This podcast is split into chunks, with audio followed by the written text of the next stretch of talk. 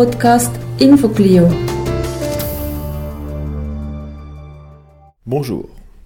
Pour ce second podcast InfoClio.ch, nous vous proposons de revenir sur l'un des personnages à l'origine du mouvement humanitaire. Gustave Moignier, premier président du Comité international de la Croix-Rouge à Genève de 1864 à 1910. La figure de Moignier est abordée ici sous un angle spécifique, puisque la contribution s'intéresse à ses activités en faveur de la colonisation de l'Afrique par les puissances européennes, et en particulier sur ses relations avec le projet colonial du roi Léopold II de Belgique au Congo. La conférence est donnée par Étienne Deschamps, collaborateur scientifique à l'Université catholique de Louvain et spécialiste de l'histoire coloniale et des relations entre l'Europe et l'Afrique. Elle a été donnée en 2010 à Genève lors d'un colloque sur les deux fondateurs de la Croix-Rouge qu'ont été Henri Dunant et Gustave Moignet. La conférence dure une trentaine de minutes. Nous vous souhaitons une bonne écoute. Le nom de Moignet, je cite, mérite d'être retenu dans l'histoire de notre Congo. C'est sur ce jugement péremptoire que se termine la très courte notice que la très officielle biographie coloniale belge consacrait en 1958 à l'ancien président fondateur du CICR. L'appréciation, je dois bien le dire, est cependant très trompeuse dans la mesure où Gustave Moignet demeure aujourd'hui encore totalement absent des travaux scientifiques consacrés à l'histoire des projets coloniaux du roi Léopold II et des débuts de l'État indépendant du Congo. Je saisis donc l'occasion pour, remercier à la fois François Bunion et le professeur Fleury de m'avoir donné l'occasion non seulement de ressortir certaines choses totalement ignorées, je crois, et de m'avoir en plus personnellement euh, intéressé à un projet dont j'ignorais tout. Alors l'intérêt que porte Moignet pour l'aventure congolaise est pourtant précoce et durable. Les rares archives et les sources publiées à cet égard ne permettent pas le doute. Il faut voir sans doute dans l'engagement de Moignet le résultat de plusieurs motivations. D'abord des motivations personnelles qui renvoient notamment à sa curiosité pour l'exploration géographique, à sa passion pour le droit international, ainsi qu'à son attachement à la cause anti-esclavagiste et au progrès de la civilisation. Il faut, euh, M. Durand a bien insisté hier sur le fait de ne pas commettre d'anachronisme, et on sait que c'est sans doute le péché le plus grave que puisse commettre un historien, il faut évidemment replacer cet engouement de Moignet dans le contexte de l'expansion européenne et de l'appel à l'Afrique, qui, dans certains milieux, marque le dernier tiers du XIXe siècle. Alors pour sa part, c'est en 1877 que Moignet manifeste pour la première fois sa volonté de s'inscrire dans ce mouvement en tant que philanthrope, puisque ce n'est pas un homme d'affaires. C'est en qualité effectivement de membre de la Société de géographie de Genève qu'il participe à la création sur place, en Suisse donc à Genève, d'un éphémère Comité national suisse pour l'exploration et la civilisation de l'Afrique centrale. En créant ce comité, la Société de géographie de Genève répond en fait à l'appel lancé par l'Association internationale africaine, créée par Léopold II dans la foulée de la conférence de géographie qu'il a lui-même organisée un an plus tôt, en septembre, en septembre 76, en convoquant au Palais Royal à Bruxelles des géographes, des explorateurs et des philanthropes connus pour l'intérêt qu'ils portent au continent noir. Alors, comme le prévoient ces statuts, celui qu'on va vite appeler le comité africain-suisse ou comité suisse-africain d'une source à l'autre, se donne immédiatement pour objectif de centraliser et de vulgariser en Suisse les connaissances relatives à l'Afrique centrale, tout en organisant, chose importante, une souscription nationale pour favoriser les efforts de l'Association internationale africaine et les expéditions qu'elle prévoit immédiatement de lancer au cœur de l'Afrique. Alors qu'aucun Suisse n'avait participé à la conférence de géographie de Bruxelles de 76, Moignet se voit immédiatement désigné comme délégué du comité helvétique à la conférence de l'association internationale qui, en juin 77, donc réunit à Bruxelles les représentants de dix nations, dont la Suisse. Alors, manifestement, euh, n'est pas insensible au faste qu'apporte volontairement, sciemment, le roi des Belges dans l'art de recevoir et d'héberger ses invités. Mais il est aussi emballé par la personnalité de Léopold II et par la nature de son projet colonial. Dressant, dès son retour à Genève, euh, devant les membres du comité suisse un rapport très enthousiaste, dans lequel il insiste sur les ambitions abolitionnistes de l'association préside Léopold II. Moigny ajoute même, je cite, que les philanthropes peuvent avoir confiance en elle. Décrivant ensuite la nature des débats auxquels il a pu assister à Bruxelles, au sujet notamment des stations scientifiques et hospitalières, qu'on se propose, que le roi Léopold II se propose d'installer à l'intérieur du continent africain, Moigny explique aux membres du comité suisse, je cite à nouveau, que le moment est venu pour nous, suisse, ou à tout le moins genevois, de témoigner, autrement que par une approbation platonique, notre sympathie pour l'entreprise grandiose et féconde à laquelle nous avons promis notre concours. Nous devons travailler à la vulgariser dans notre pays et lui procurer par ce moyen des adhérents nombreux qui la soutiennent de leur intérêt et de leurs dons. Moigné, pour conclure, n'y va manifestement pas par quatre chemins. Nous y réussirons sans peine, car notre peuple n'est indifférent ni aux découvertes scientifiques, ni au développement du commerce, ni au relèvement de l'espèce humaine, ni, en un mot, à aucun des buts que poursuit l'Association internationale africaine et à aucune des perspectives si dignes de son royal promoteur qu'elle ouvre devant nous. Dans ce contexte, Moigné lui-même aura bientôt l'occasion de passer de la parole aux actes. En janvier 78, reprenant à son compte une suggestion du balois Hermann Christ Sossin, euh, qui se fera connaître vers 1908-1909 par ses critiques contre l'État Léopold II, un document se trouve dans l'exposition, Moigny évoque pour la première fois devant les membres du comité suisse-africain l'idée d'une commission internationale chargée d'organiser et de réglementer le commerce sur le fleuve Congo, l'objectif essentiel étant à ses yeux de protéger les indigènes contre le fléau de l'alcool et contre la conduite immorale dont pourraient se rendre coupables certains trafiquants européens. Moigné, qui manifestement, euh, je crois que tout le colloque le montre, a de la suite dans les idées, euh, alerte aussitôt l'Institut de droit international, on a vu qu'il a contribué à le créer, sur l'importance que va prendre le fleuve, parcouru l'année précédente par Stanley, tout en insistant sur la nécessité de soumettre sa navigation à une surveillance internationale afin de prévenir toute forme de rivalité et de conflit armé entre les États européens concernés par l'expansion outre-mer. Au même moment, désireux de se rendre plus utile encore à la cause coloniale, ou à tout le moins au projet léopoldien, Monnier crée un bulletin pour tenir le public cultivé au courant des progrès de l'exploration et de la civilisation de l'Afrique. Vous l'avez deviné, ce sera l'Afrique explorée et civilisée, qu'il va publier à ses propres frais de 1879 à 1894. Alors, comme il l'écrira plus tard dans ses mémoires, Monnier voit dans cette publication un moyen, je cite, de seconder les explorateurs de divers pays qui, probablement, suivront ou suivraient l'impulsion donnée par le roi, car la tâche qu'on allait faire sérieusement entreprendre par la race blanche de dédommager, la race noire du mépris dans lequel elle l'avait tenue pendant si longtemps, et de la faire bénéficier des moyens dont disposait la civilisation moderne pour améliorer son sort, me semblait, écrira-t-il vingt ans plus tard, des plus attrayantes et des plus conformes aux vues de la Providence. Au-delà du titre de la revue, qui en soi constitue déjà tout un programme, le premier numéro fournit des indications on ne peut plus claires sur l'ambition de Moigné. Convaincu de l'importance capitale qu'ont désormais acquise l'exploration et la civilisation de l'Afrique, Moigné entend participer à l'œuvre africaine en lançant un journal qui la fasse connaître et lui fasse gagner, je cite, les sympathies effectives d'un nombre toujours plus considérable d'hommes de bonne volonté et de préciser. Enfin, notre journal contribuera non seulement à faire connaître, mais encore à faire aimer le pays et surtout ses habitants, qui, malgré leurs couleurs et leurs superstitions, n'en sont pas moins nos semblables. Nos voeux seront comblés si nous parvenons à développer dans beaucoup de cœurs le sentiment du devoir qui incombe à la race blanche de faire part aux races africaines des bienfaits de la civilisation. Évidemment, on voit là en filigrane apparaître la, fameuse idée du fardeau de l'homme blanc, qui n'apparaîtra chez Kipling que plus tard, en 1899, mais qui bien sûr en germe est déjà présente dans les motivations qui euh, soutiennent l'action de Moigné. Avec l'aide de Charles Fort, qui est secrétaire de la Société de géographie de Genève et rédacteur en chef de la revue, Moigné va s'efforcer de fournir à ses lecteurs des informations précises sur les voyages des explorateurs, grâce à de nombreuses cartes en couleur, euh, une d'entre elles est exposée également dans l'exposition. Euh, la revue fournit des indications pratiques sur le commerce, sur les transports, sur l'élevage et sur l'implantation des missions religieuses en Afrique. Que l'exploitation économique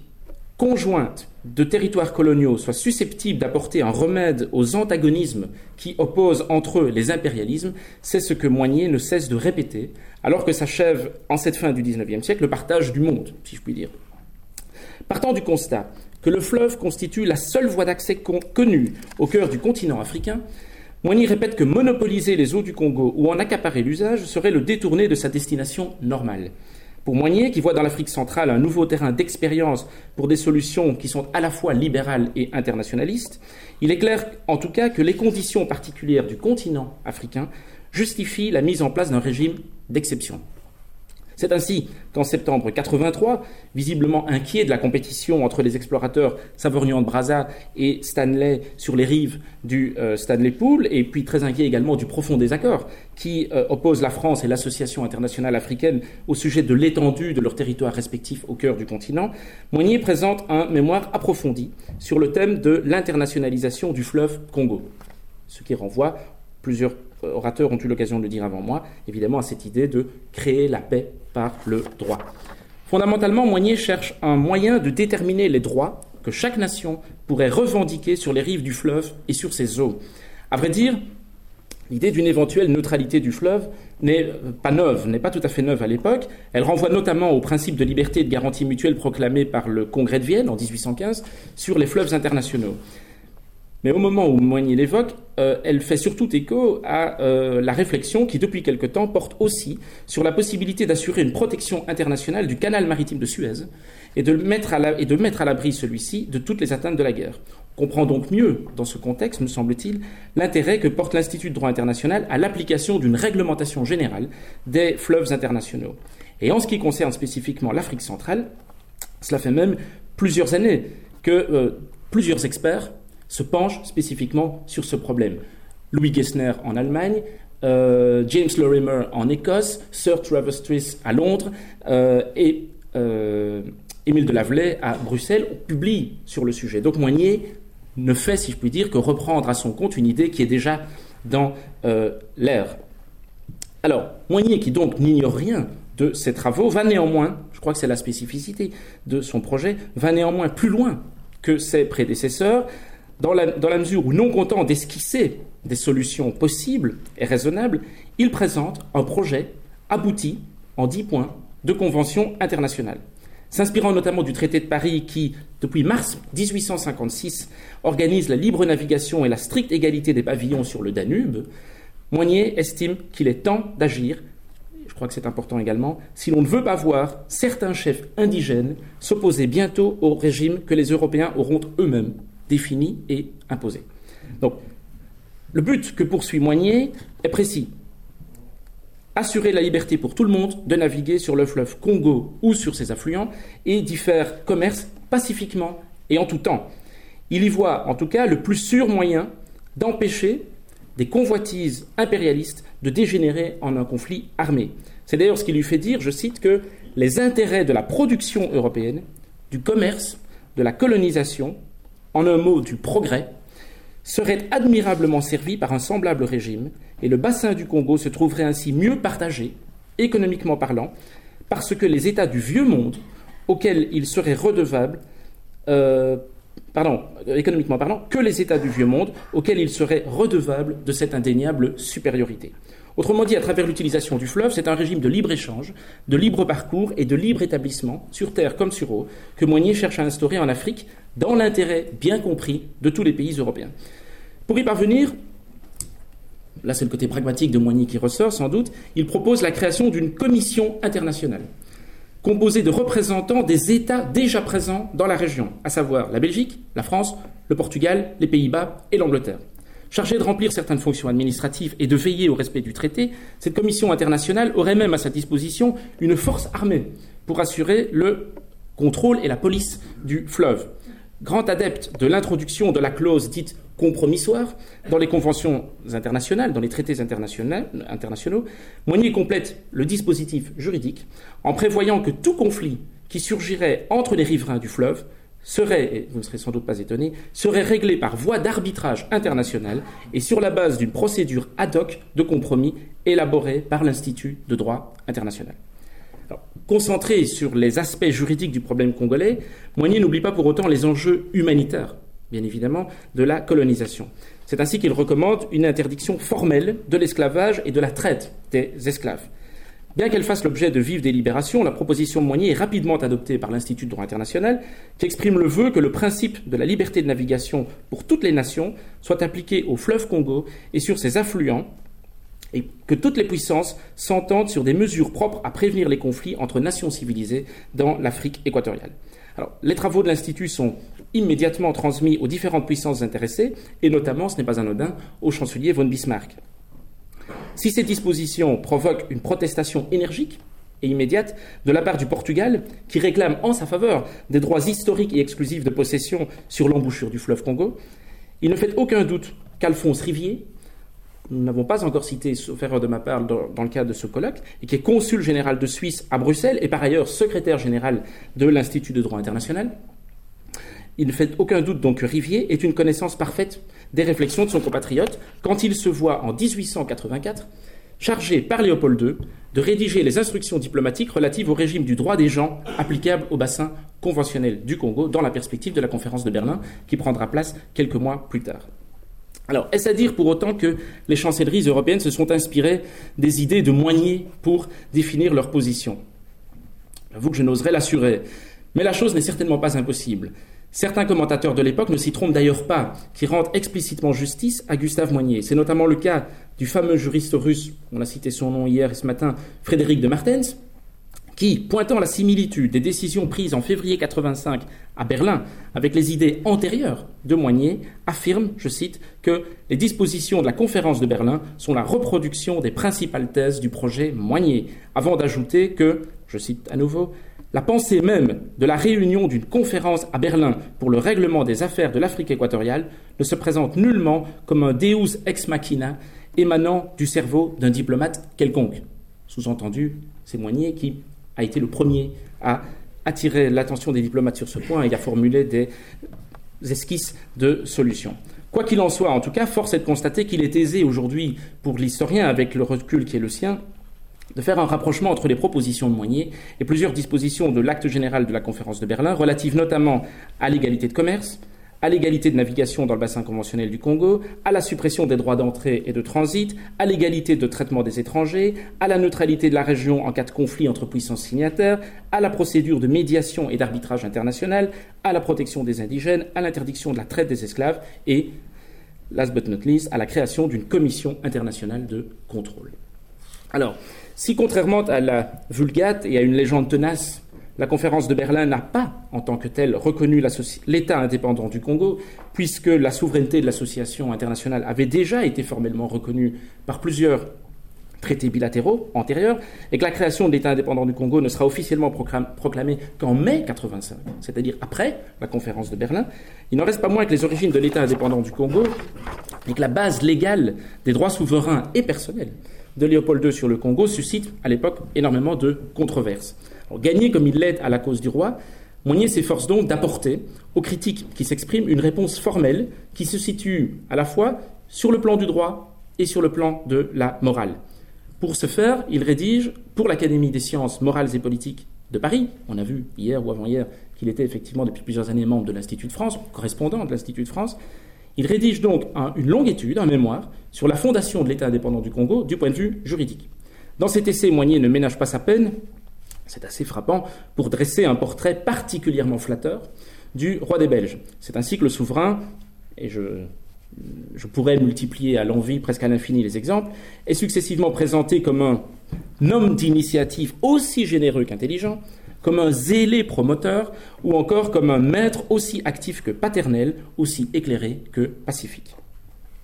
Et puis, enfin, élément qu'il faut, je crois, garder à l'esprit, c'est que très souvent, Moignet insiste sur le fait que l'État indépendant du Congo, à ses yeux, a une très très grande vertu, c'est qu'il a été créé sans violence. Il est le résultat de traités internationaux, mais il n'y a pas eu de guerre de colonisation entre puissances. La Belgique, ou l'État, Léopold II n'a fait de guerre contre personne pour s'implanter au Congo. Et ça, pour Moignet, c'est extrêmement important. Alors, à vrai dire, même si elle a a posteriori donné lieu à bien des incompréhensions, voire à des critiques, la confiance presque absolue, de Moignet dans les intentions charitables et désintéressées de Léopold II au moment de la création de l'État indépendant du Congo ne doit pas nous surprendre. Attention aux anachronismes. Grand connaisseur de la période coloniale belge, l'historien aujourd'hui décédé Jean Stengers a en effet euh, bien montré l'habileté avec laquelle le roi Léopold II et son entourage ont réussi à rallier à leur cause bien des observateurs et des faiseurs d'opinion en entretenant la réputation de philanthropie dont euh, jouissaient les initiatives congolaises du souverain à l'époque et en profitant de l'aura exceptionnelle qui était la sienne, chose que l'on oublie aujourd'hui, au tournant des années 1875-1885. À l'époque, de plus, les considérations morales sont systématiquement invoquées pour justifier le fait colonial. Et c'est bien dans ce contexte de propagande civilisatrice, me semble-t-il, qu'il faut comprendre l'intérêt qu'affiche à l'époque Léopold II pour le travail de la Croix-Rouge. Pour celui qu'on appelle désormais le roi souverain de l'État indépendant du Congo, qui tient à faire de Bruxelles le quartier général du mouvement humanitaire et scientifique qui se manifeste, on le sait, un peu partout en Europe, il est extrêmement important que l'Association internationale africaine se donne à voir comme une autre Croix-Rouge, qui aurait choisi pour théâtre de son œuvre de dévouement non plus les champs de bataille de l'Europe, mais les régions encore mal explorées de l'Afrique. Bien décidé à créer une section africaine, il proclame d'ailleurs haut et fort que celle-ci devra s'inspirer de l'œuvre de la Croix-Rouge pour qu'elle puisse un jour être reconnue par tous les États civilisés. Oui. Alors, euh, aussitôt dit, aussitôt fait, le roi euh, met son projet immédiatement en pratique et crée effectivement, en 1888, à Bruxelles, l'association congolaise et africaine de la Croix-Rouge, en vue de prêter assistance et d'offrir au continent africain le bénéfice des mesures humanitaires formulées par la Convention de Genève. Alors, je passe euh, malheureusement certains points, mais vous devinerez avec moi sans doute que le programme de Léopold II, tel qu'il est exposé à partir de Bruxelles, a en lui-même tout pour plaire à euh, un homme comme Moigné, parce qu'il correspond, je crois, parfaitement à ses certitudes dans l'avenir. Conforté d'ailleurs dans sa confiance, l'initiative royale apparaît à Moigné comme un signe éclatant. De façon plus générale, euh, il faut avouer qu'on chercherait en vain des propos critiques de la part de Moigné sur le Congo léopoldien. On peut juste lire dans les colonnes de l'Afrique explorée et civilisée qu'il s'étonne que l'Association internationale africaine se soit transformée progressivement en une société commerciale au détriment de ses premières ambitions scientifiques et humanitaires, et regrettant seulement également que les comités nationaux ne soient plus guère sollicités. Mais en réalité, ça ne va jamais au-delà de cette petite critique platonique. Il faut dire, et c'est essentiel évidemment pour comprendre la position de Moigné, que le jeune État indépendant du Congo, qui cherche à renforcer sa légitimité sur la scène internationale, c'est la clé de la survie du jeune euh, Congo léopoldien, euh, l'État indépendant du Congo ne va pas tarder à nouer des relations officielles avec la Suisse. Déjà en 1886, un conflit de frontières qui oppose la France et l'État indépendant du Congo, dans la région de Lubangui, fournit à Léopold II l'occasion de proposer le recours à l'arbitrage neutre du président de la Confédération helvétique. Le nom de Moigné est nommément et explicitement cité par Rivier, donc consul de Suisse à Genève, à Bruxelles, euh, pour faire partie, pour que donc Moigné puisse faire partie en tant que spécialiste en matière africaine de la commission ad hoc que pourrait mettre en place le Conseil fédéral suisse. En réalité, l'affaire ne se fait pas, mais je crois que c'est assez symptomatique de voir dès 1886 ce, projet qui euh, donne suite euh, ultérieurement, en 1889, à la signature d'un traité à Bruxelles, un traité d'amitié, d'établissement et de commerce entre la Suisse, la Suisse et l'État indépendant du Congo. Dans ce traité, on se promet paix perpétuelle, liberté réciproque d'établissement et de commerce, et surtout, euh, je crois que c'est important, les deux États s'en remettent au principe de la clause de la nation la plus favorisée en matière de commerce, de douane et de propriété. Là, à nouveau, une procédure d'arbitrage est prévue en cas de différend. Alors, il est significatif, me semble-t-il, de noter que c'est dans la foulée directe de la signature de ce traité État indépendant du Congo suisse, que Moigny est nommé en mai 1890 consul général de l'État indépendant du Congo en Suisse, en fait à Genève. Moigny, qui a abandonné depuis quelques mois la direction opérationnelle du journal qu'il a créé, l'Afrique explorée et civilisée, est, et c'est important je crois également à souligner, est le premier à être appelé à cette fonction en Europe. Évidemment, le choix de Moigny n'est pas le fruit du hasard, surtout si l'on tient compte du fait que son propre fils, Adolphe, banquier prospère, semble-t-il, euh, occupe déjà la fonction de vice-consul de Belgique à Genève depuis 1887. Donc on pourrait dire que c'est une affaire de famille. Euh, évidemment, il n'est pas politiquement indifférent à Léopold II de s'adjoindre le concours d'un personnage tel que Moigné, qui est connu, estimé dans toute l'Europe, couvert d'honneur en tant que père de la Croix-Rouge et spécialiste avéré du droit international, convaincu en effet de la nécessité d'assurer à l'État indépendant du Congo une représentation notoire dans un pays neutre comme la Suisse, et singulièrement dans ce bastion international et calviniste qu'est la ville de Genève, le roi Léopold II voit vite en Moigné, si je puis dire, le candidat idéal. Conformément à ses obligations internationales, on sait notamment que euh, l'État indépendant du Congo s'efforce d'accorder une protection aux missions étrangères, d'où la volonté de Léopold II de recueillir l'appui de missionnaires protestants, notamment dans ses rapports avec l'Angleterre. Le roi, qui place systématiquement son projet colonial, on l'a vu, sous la bannière de l'action humanitaire et scientifique, et à l'époque, je le répète, personne ne conteste cela, tout le monde semble y croire, Moigné en premier, euh, comment dirais-je euh, Oui, pour, Léopold II, donc, l'engagement reconnu de Moigné dans les réseaux actifs de lutte anti-esclavagiste apparaît comme un atout, comme une caution supplémentaire et euh, parfaitement adapté à la situation. Le calcul du roi est habile, parce que la sollicitation qu'il fait à Moigné ne peut, semble-t-il, que le flatter, d'une part, et surtout renforcer l'image d'un souverain généreux et décidé à ouvrir l'Afrique centrale à la civilisation. Enfin, sur le plan économique, il n'est pas douteux que Léopold II, qui depuis des années finance sur sa cassette personnelle l'exploration et la colonisation du Congo, cherche à disposer de relais efficaces en cas de besoin auprès des milieux financiers genevois. Donc, à nouveau, Moigné a le bon profil, c'est manifestement l'homme de la situation. Alors, je,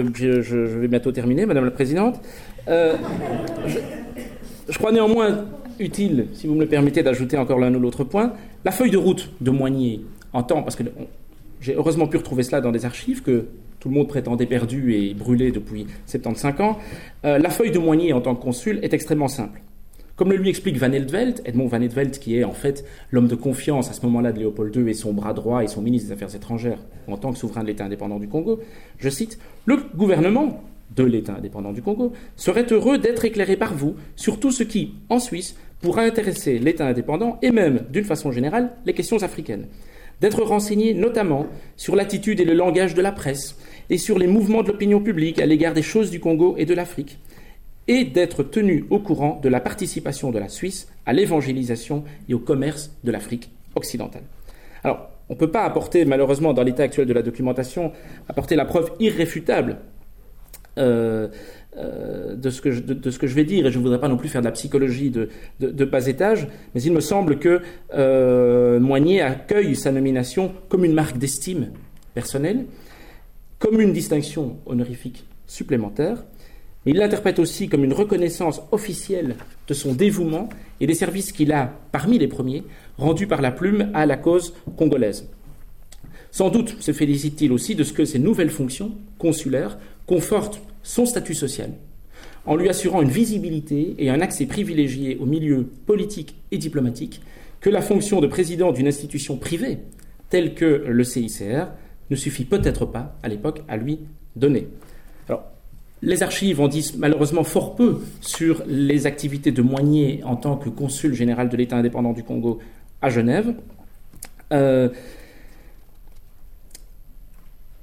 Mais en tout cas, évidemment, euh, ce que l'on sait, vous le savez sans doute tous euh, dans cette salle, euh, c'est qu'il ne se manifeste pas par un zèle particulier pour condamner ce qui se passe au Congo à partir du moment où des informations commencent à ressortir et à circuler sur la place publique, ou du moins dans les milieux informés. Il préfère manifestement garder le silence. il est gêné, on le comprend. il est gagné par le doute et manifestement également par le désenchantement.